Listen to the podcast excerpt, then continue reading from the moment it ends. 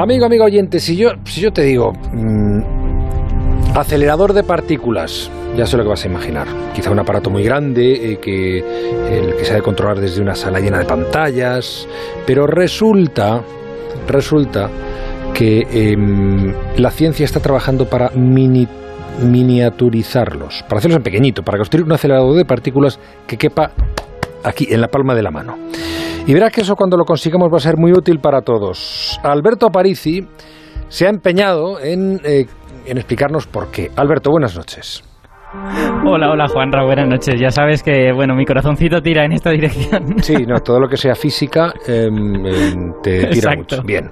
A ver, empieza por contarnos cómo nos hemos de imaginar un acelerador de partículas y qué tamaño tienen. Porque yo hay, uno en Suiza, ¿no? Que es, que, que es enorme, enorme, inmenso. Y además, porque además las partículas tienen que coger una aceleración importante. Claro, ¿eso se puede miniaturizar? Bueno, el, de Suiza del que hablas es el LHC, es el más grande del mundo, y ese mide 27 kilómetros, ¿vale? Pero, o sea, que es eh, realmente grande, pero no hay ninguno más grande que ese ahora mismo. Eh, pero de imaginar, si nuestros oyentes no saben muy bien qué, qué meter en su cabeza cuando piensan en esto, que piensen simplemente en un tubo porque al final un acelerador de partículas es un tubo por el que circulan las partículas con un montón de tecnología alrededor para acelerarlas y para estabilizarlas y para todo esto. Normalmente incluso se quita el aire dentro del tubo, ¿no? Porque si hay aire dentro las partículas chocan y las pierdes, es como si tuvieras una fuga en una tubería, ¿no? Y bueno, en cuanto a tamaño, pues eso, los hay de kilómetros, que son los que llegan a energías más altas. En general, con las tecnologías actuales, cuanto más largos son, más, más deprisa van las partículas, pero luego tienes otros más, más modestos, como por ejemplo los que hay en los hospitales, que miden 10 metros, a lo mejor quizá 20, y si queremos una cosa que es casi de juguete, pues los que se acuerden de las teles de antes, las teles antes de las pantallas planas, pues las teles tenían un mini acelerador, ¿no? Que medía 30, 40, 50 centímetros, según lo grande que era la tele. ¿Eso que salía hacia atrás era un mini acelerador? Sí, efectivamente. Ahí había un tubo de rayos catódicos que con una tecnología distinta y con menos velocidad, pues también lanzaba electrones contra algo. Los rayos catódicos, la broma que hacíamos cuando éramos pequeños, los que teníamos televisión y Isabel y Fernando, sí. sí, sí, así es, yo también la he hecho.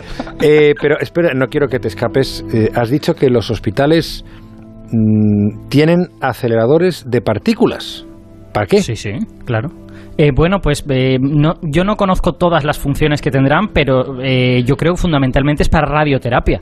Es decir, hay, hay casos de cáncer sobre todo en los que tú quieres matar ese tumor y hay algunos cánceres que se pueden atacar con quimioterapia, pero hay otros que se atacan mejor con un chorro de partículas. Lanzas un chorro de partículas al tumor y esencialmente lo fríes, lo dejas frito.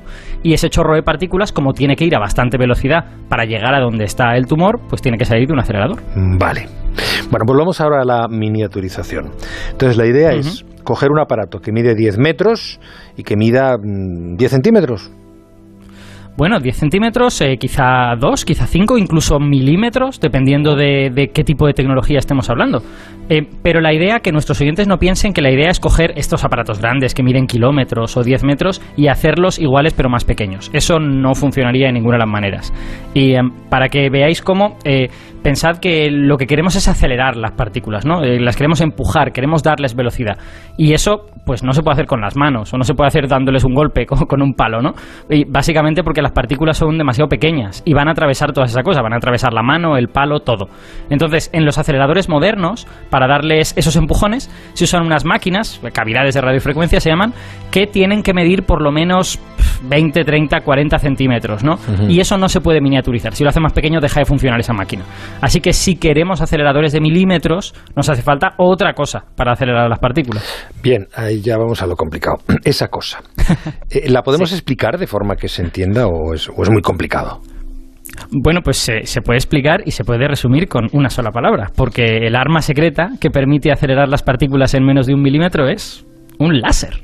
Un láser. Pero eso es luz, ¿no? O sea, es luz empujando partículas. Es literalmente eso, es literalmente luz empujando a partículas. Bueno, es un pelín más complicado, pero, pero solo un pelín en realidad. Em, y, de hecho os lo puedo explicar. Eh, tú sabes eh, que la luz es una onda, ¿no? O sea, que, que un láser no deja de ser como una especie de ola que sube, baja, vuelve a subir, luego vuelve a bajar, es una ola de luz, pero es una ola, ¿no? Bueno, pues, pues esa ola, cuando baja, empuja las partículas hacia adelante, y cuando sube, las empuja hacia atrás. O sea, que si tú dejas la partícula quieta y el láser pasa, primero le pega para adelante, luego para atrás, y se queda donde estaba. O sea que lo que tú quieres es que tus partículas estén en la parte de la ola que les empuja hacia adelante la mayor parte del tiempo. Vamos, que, lo que tú quieres es que tus partículas hagan surf sobre el rayo láser. Literalmente, es como si la luz fuese agua en la que ellas, las partículas nadan y el agua las empuja. O sea, como si a pues fuese luz em, eh, encima de una ola, sí. Vale. Literalmente, efectivamente. o sea, luz, sí. Claro, no es, no es un empuje mecánico, no es como la ola que nos empuja porque nos está, nos está pegando golpes, es otro tipo de empuje, es un empuje electromagnético, pero también es lo mismo. Y bueno, esto que acabo de decir ya se ha conseguido. En 2019 se consiguió poner pequeños grupitos de partículas, digamos, en el lado correcto de la ola y salieron del láser con más velocidad de la que habían entrado. Ya, y, Éxito. ¿Y qué aspecto entonces tiene este acelerador láser que parece de ciencia ficción? Pues si lo viéramos no nos parecería nada de ciencia ficción, porque eh, se parecen a un microchip. O sea, es decir, es un plastiquito, no, no un plástico cualquiera, es un plástico especial, claro, sobre el cual hay una serie de guías que en realidad son como caminitos para encauzar el láser, para encauzar las partículas. Y es, es, es, un microchip, literalmente, pero no para trabajar con electricidad, como los que hay en los ordenadores, sino para trabajar con luz y con estos grupitos de partículas que han de surfear sobre la luz. y me dices que están todavía en desarrollo, ¿no? Sí, sí, efectivamente. No hay ninguno que funcione todavía como queremos, pero en los últimos tiempos la cosa está yendo cada vez más rápido, cada vez mejor. La semana pasada, sin ir más lejos, se publicó un paper que me, que me flipó, en el que eh, presentaban un método para mantener las partículas dentro del cauce. ¿Por qué? Porque claro, tú empujas a las partículas, pero las partículas son muy pequeñas y lo normal es que cojan un poquito de velocidad, se te salgan y se escapen por todas partes. Bueno, pues este grupo presentó un diseño muy bonito porque es literalmente un pasillo columnado. O sea, es literalmente montado sobre el chip, hay un espacio abierto, como un pasillo, eso sí, es mil veces más delgado que un cabello humano, es muy, muy chiquitín, y ese pasillo está rodeado de pequeñas columnitas de silicio, ¿no? Y esas columnas se iluminan con un láser y ese láser crea una especie de campo de fuerza en las columnas y hace que las partículas no puedan salir del pasillo, están encerradas entre esas columnas. Y el tamaño total de esta cosa es un poco más grande que una célula humana. es miniatúrico. Vaya, entonces ahora viene la gran pregunta.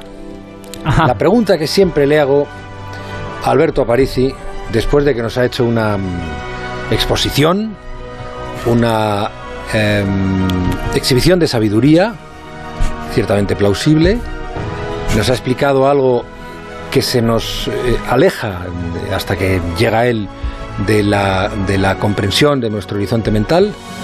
La pregunta es, ¿Y para qué sirve? Pero, espera, dímelo después de las señales horarias.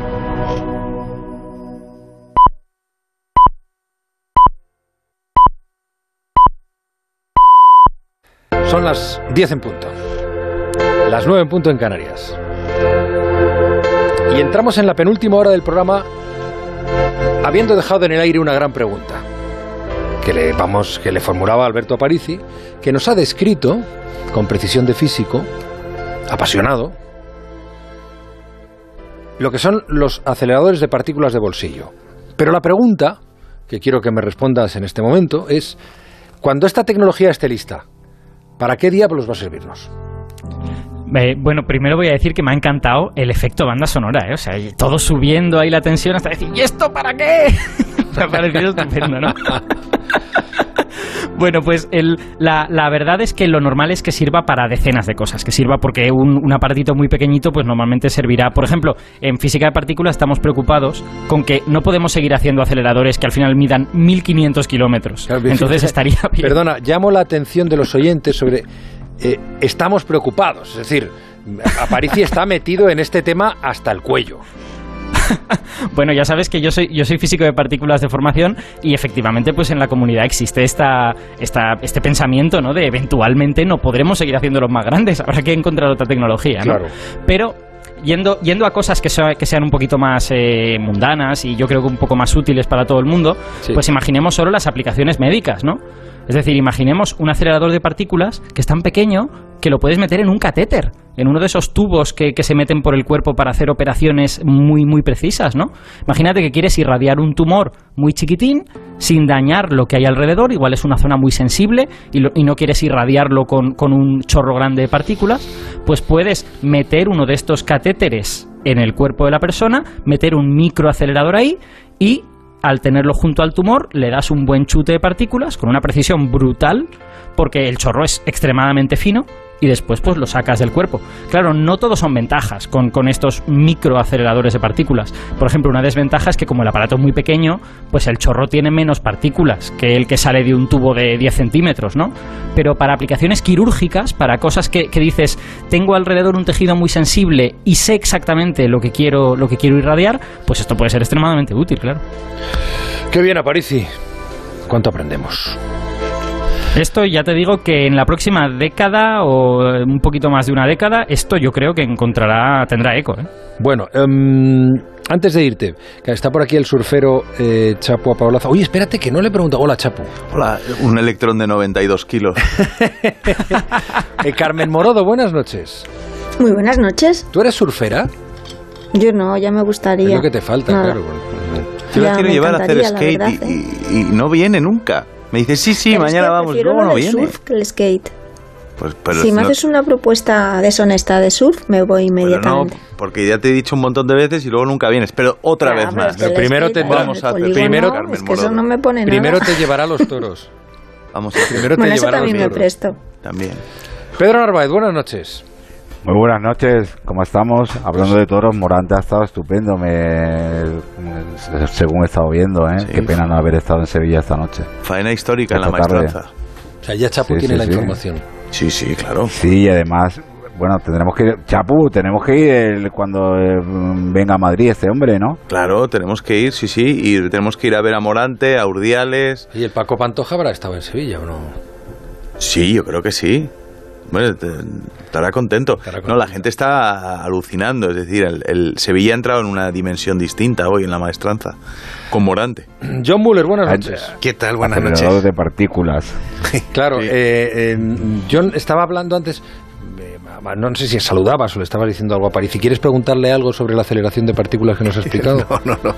Creo que en Estados Unidos se estaba fabricando un acelerador muy... Eh, ¿Qué es lo que es un acelerador de hadrones? A ver, Eh, un, un acelerador de hadrones es un acelerador eh, de partículas normal, pero especializado en acelerar cierto tipo de partículas eh, que normalmente son protones. Los, los hadrones son partículas que están hechas de quarks, están hechas de otras partículas y son un poco más grandes, porque son como una especie de nube de partículas. Pero- Entonces, bueno, es un acelerador de partículas, pero especializado normalmente en protones. na- Su- na- suelen acelerar protones. nada que ver con la rima fácil que podríamos hacer los torpes. Hadrones. La, la física los que roban. No, este ya no está pensando, ya se estaba riendo Pedro Narváez, este gaditano que le conozco yo. No. ¿Pero qué vamos a pensar? si termina en ones. Juanra. Oye, pero yo quiero, tengo una pregunta. O sea, ¿Cómo es posible que el ser humano meta un acelerador de partículas en un catéter y los humanos no sabemos dónde meter la aspiradora en casa? Un beso, chapo. Un beso, eso no se O sea, lo preguntes a un físico. O sí, no lo sé. Pues- No, claro, o sea, los pues- jerseys.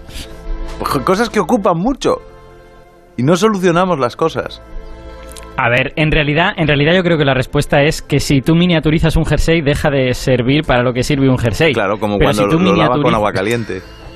Claro, pero si tú miniaturizas un acelerador, aún lo puedes usar para ciertas cosas e incluso para algunas para las que no podrías usar otro. Entonces, es más una cuestión de eh, tener más herramientas que de las herramientas que ya tenías tenerlas muy pequeñas, porque, porque es lo que os digo, un acelerador muy chiquitín va a tener un chorro de partículas minúsculo, ¿no? Y por lo tanto hay ciertas cosas para las que no va a servir. Bueno, pues oye, Aparici, que muchas gracias.